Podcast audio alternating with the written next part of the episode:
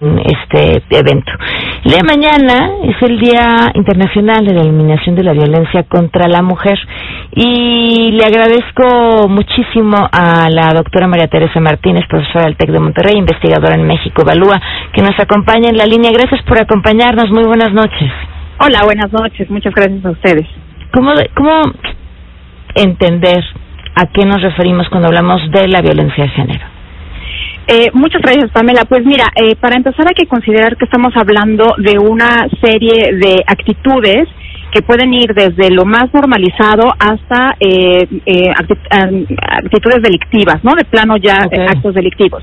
Cuando hablamos de la violencia eh, contra las mujeres y las niñas de manera particular, hay que imaginarlo como una pirámide eh, que se convierte en una, una serie de eh, agresiones y victimizaciones que son progresivas, que son acumulativas eh, y que suelen eh, de alguna manera crecer en el tiempo. Eh, casi nunca una mujer eh, padece de violencia de manera abrupta, sino más bien pasando por todo un, camino largo, eh, repetitivo y de alguna manera eh, consistente que va haciendo que vaya subiendo en esa en esa pirámide de, de múltiples violencias. Eso lo va a hacer una característica muy particular respecto a otras formas de violencia, a otros a otros delitos. Eh, no nada más estamos hablando, por ejemplo, con un delito patrimonial o un delito predatorio, eh, donde eres víctima una vez de un agresor que puede o no ser conocido, sino que aquí estamos hablando de una actitud repetitiva acumulativa y que va a tender eh, a escalar en el tiempo. Esa es, digamos, la característica centralísima y que de alguna manera está descansa sobre todo en un código eh, particular que es el mandato del patriarcado, que no significa otra cosa que de pronto es un, un, una palabrota que una palabrota, ya sé, sí. es una palabrota que usamos muchísimo, pero que no significa otra cosa que poder que, que establecer casi de manera natural el dominio de un género sobre el otro, en este caso de, de los hombres sobre la, la, el ser mujer, digamos, eh, además en una construcción absolutamente social. Eh, no por una característica biológica, sino por una característica social. Y esto hace que no solamente se determinen eh, diferentes actitudes y diferentes formas de ser en la sociedad, sino cómo lo entendemos, cómo lo medimos eh, y cómo lo atendemos, que ese es otro elemento centralísimo que tenemos que considerar. A ver, partamos por lo, por lo primero. ¿Cómo lo vemos a tiempo? ¿Cuáles son esas primeras señales que tendrían que prendernos un foquito rojo? Pues mira, podemos empezar con estas ideas básicas de lo que se han llamado los machismos cotidianos uh -huh. y que tienen que ver con cosas que están demasiado impregnadas en nuestra nuestra forma de ser y hacer sociedad. Eh, no pensemos todavía en, en, aquellas mujeres que llegan por alguna razón a las instancias del Estado a ser atendidas por algún acto de violencia, porque ahí ya vamos como un paso adelante en la, en la pirámide. En cada momento en el que tenemos una programación, digamos, de género que nos determina ser o hacer de alguna manera, hay que poner alertas diciendo aquí puede haber una forma violenta. Déjame darte un ejemplo muy clásico de la manera incluso en la que hablamos. Cuando decimos esta es una madre desnaturalizada, hay un mandato gigantesco en esta sociedad diciendo que hay una manera natural de ser madre. Y que cualquiera que no responda a ese llamado natural de ser madre es una desnaturalizada.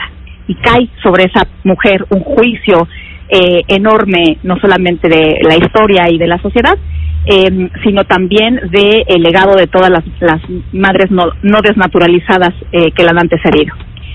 Si reflexionamos en esa en esta lógica y pensamos que hay muchas formas de maternidades y que las maternidades eh, eh, también van evolucionando, eh, aprenderemos, por ejemplo, que el pensar que hay una sola forma de maternidad es una manera violenta, digamos, de definirle la vida a una mujer que ha decidido o no ser madre. Uh -huh. ¿Más de estos? Claro, así hasta empezar a ver cosas que, que se van manifestando con violencias emocionales, Uh -huh. eh, con violencias económicas que son tremendamente fuertes. Eh, ¿Qué es la violencia económica? Es, pre es precisamente cuando se le controla a una mujer su capacidad de, de tener patrimonio o de poder decidir, digamos, a partir de, eh, de, la, de la dependencia económica, tiene que decidir qué gasta, en qué gasta, cómo gana, si tiene que ganar algo, eh, qué hace con lo que gana, por ejemplo, ¿no? Entonces es pensar que una mujer no puede hacer uso autónomo de un recurso económico o de una forma de, de propiedad, ¿no?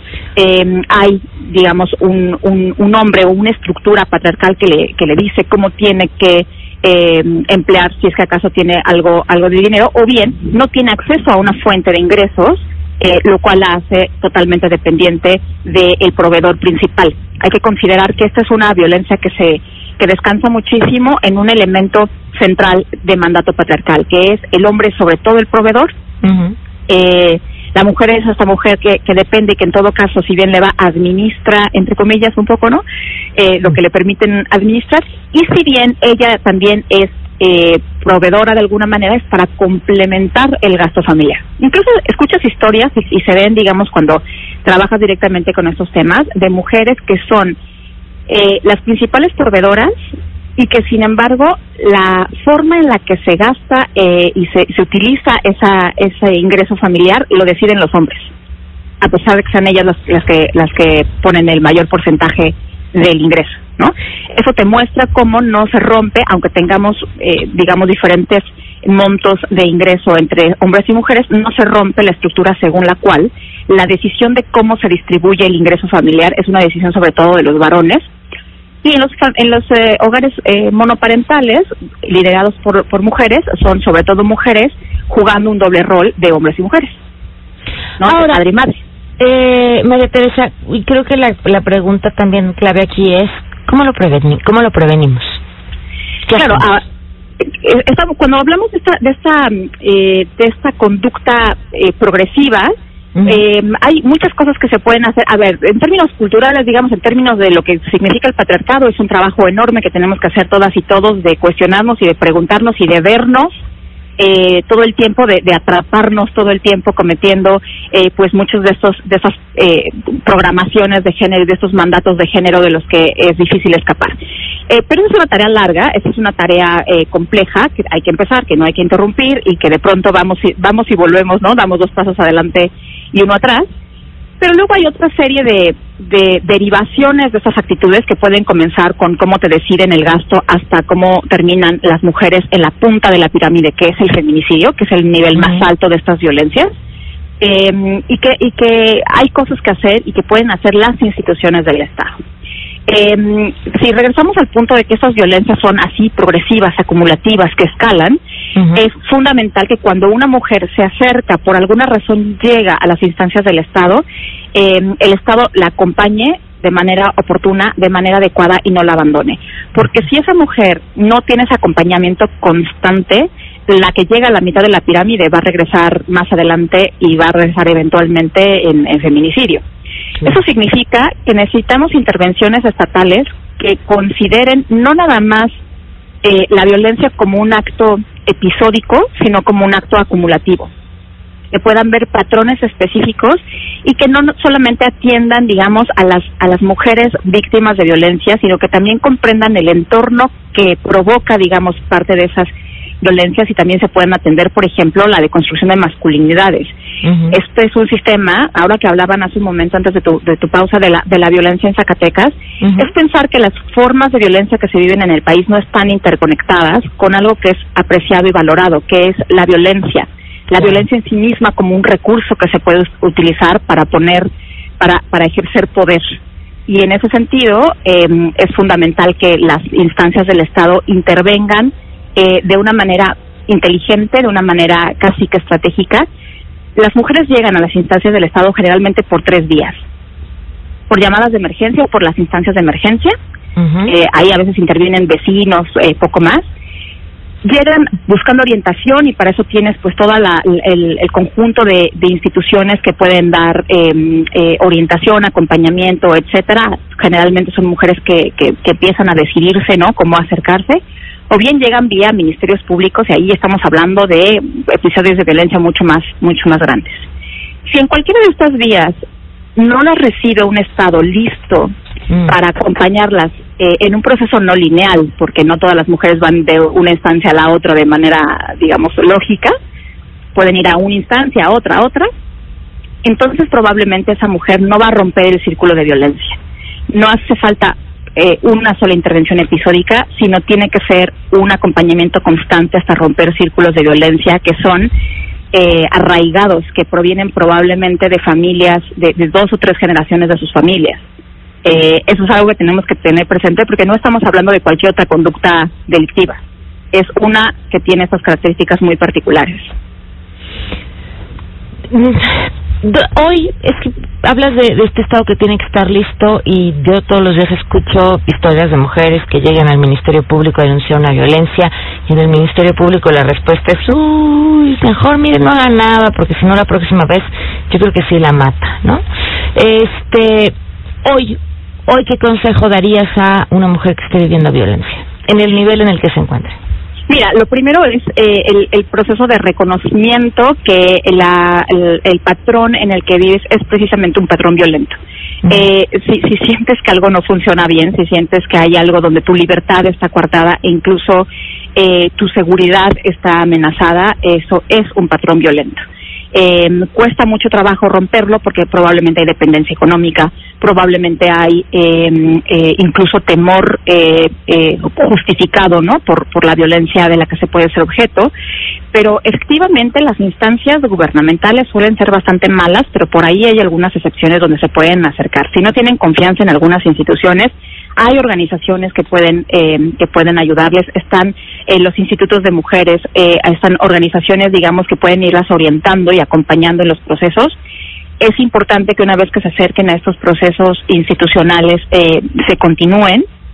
Ir al ministerio público no solamente es para eh, para amenazar al varón diciéndole ya ves sí te puedo ir a denunciar. La próxima vez ya no me pegues tan fuerte eh, es realmente para detener un círculo que no que no va a cambiar a menos que haya una intervención tal cual de, del Estado y que rompamos ese ese círculo de violencia, ¿no? Eh, hay dos engaños que tenemos que romper en este en esta estructura patriarcal y que nos corresponde sobre todo a las mujeres. El primero es que eso que es, eso que se siente violento es violento, no no es normal, no no es adecuado. Ajá. Y la segunda es eh, eh, que hay patrones que no cambian nunca.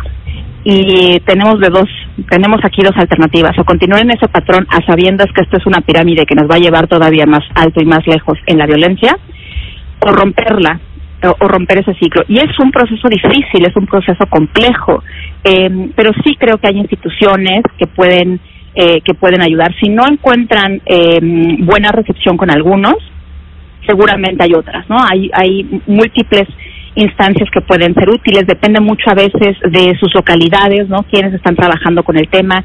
Hay un montón de movimientos ahora de, de grupos feministas que acompañan, de abogadas, que acompañan a las a las mujeres que están en esos procesos.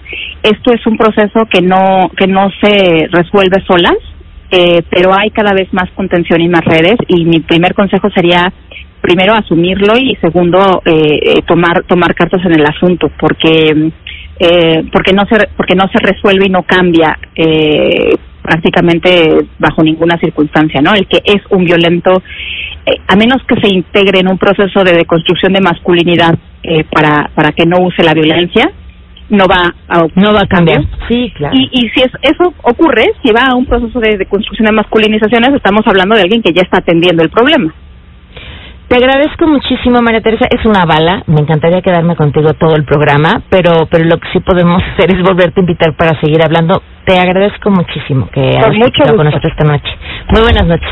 Con mucho gusto. Gracias. La doctora María Teresa Martínez, profesora del TEC de Monterrey, investigadora en México Evaluamos una pausa y volvemos.